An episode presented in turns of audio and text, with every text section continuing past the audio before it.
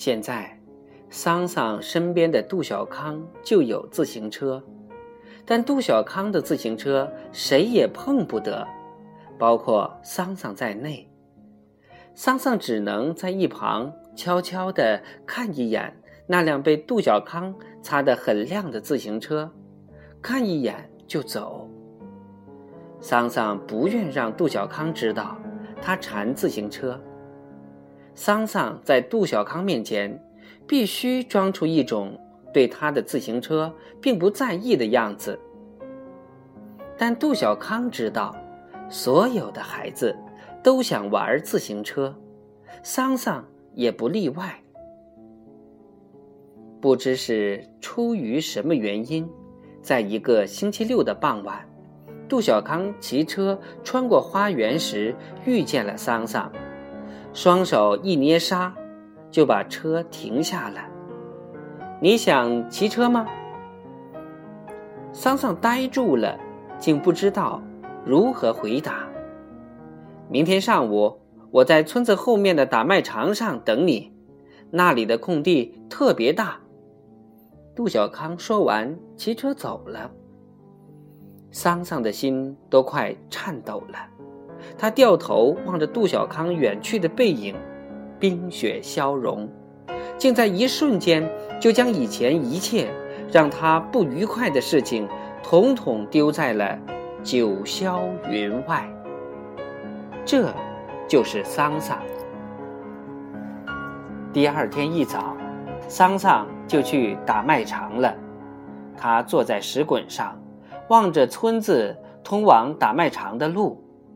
有一阵子，桑桑怀疑这是杜小康在拿他开心，但想骑车的欲望支撑着他坐在石滚上。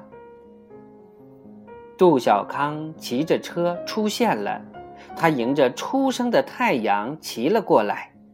桑桑觉得杜小康骑车的样子确实很帅气。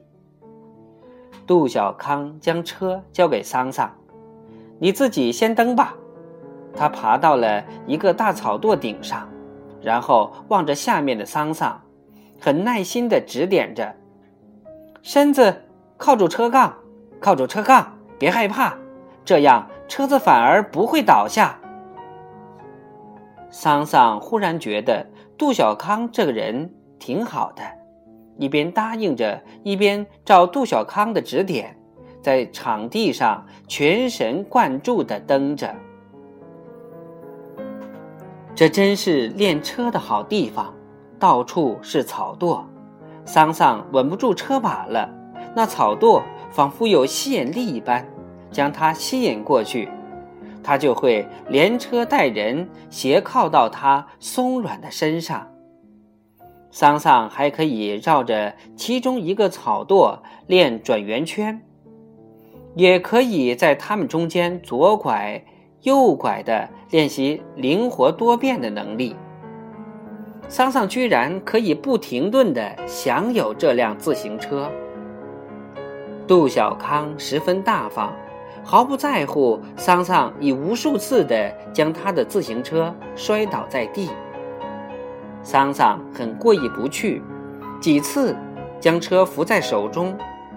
仰望着草垛顶上的杜小康，杜小康却冲着他说：“练车不能停下来。”当桑桑骑着车在草垛间很自如地进行时，他确实有一种马上就要飞向天空的感觉。在离开打麦场时，杜小康骑着车。桑桑居然坐在了后座上，奇怪，他们俨然成了一对好朋友。